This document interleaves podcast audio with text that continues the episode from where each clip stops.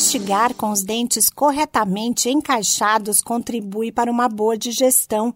Já quando a mastigação é mal feita, os alimentos deixam de ser totalmente fragmentados e o sistema digestivo pode ficar sobrecarregado. Dentes tortos também dificultam a retirada adequada de resíduos e, em alguns casos, podem prejudicar a fala. Outras consequências dos problemas na mastigação podem ser dores nas articulações da mandíbula e na cabeça. Os riscos da malclusão dentária são lembrados pela campanha Julho Laranja, de conscientização dos cuidados ortodônticos precoces.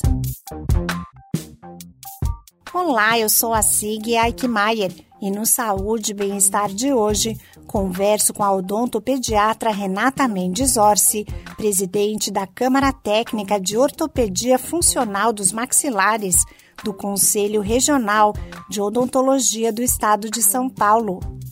Ela destaca a importância da campanha Julho Laranja. A campanha do Julho Laranja na odontologia é uma iniciativa para a conscientização do cuidado ortopédico funcional e ortodôntico da boca das crianças. A má oclusão ou mordida errada pode levar a muitos problemas.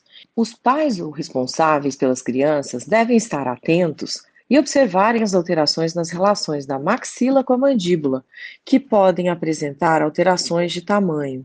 A maxila pode ser bem menor do que a mandíbula, ou a mandíbula pode estar projetada para frente, ou as crianças apresentarem mordidas abertas, né?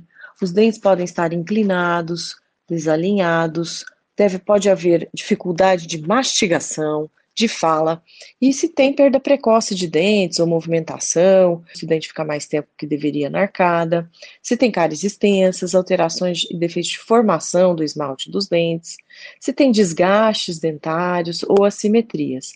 Essas são algumas das inúmeras consequências da má oclusão dentária ou esquelética, e por isso toda atenção é necessária. A má oclusão dentária tem tratamento e pode ser corrigida nas crianças, como explica a odontopediatra Renata Mendes Orsi. É possível corrigir a maloclusão até os seis anos, com menor risco de recidiva e um melhor crescimento e desenvolvimento da cavidade oral, através de desgastes seletivos ou pistas diretas planas, ou aparelhos ortopédicos funcionais ou aparelhos ortodônticos preventivos, favorecendo então o melhor desenvolvimento da face. Na fase adulta, as alterações são estruturais e levam mais tempo de tratamento, ocasionando maior risco de recidiva. Para melhorar o desenvolvimento esquelético, muscular e facial do bebê, Conselho Regional de Odontologia do Estado de São Paulo recomenda o aleitamento materno até os seis meses de idade,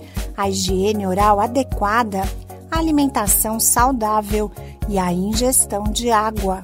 Esse podcast é uma produção da Rádio 2.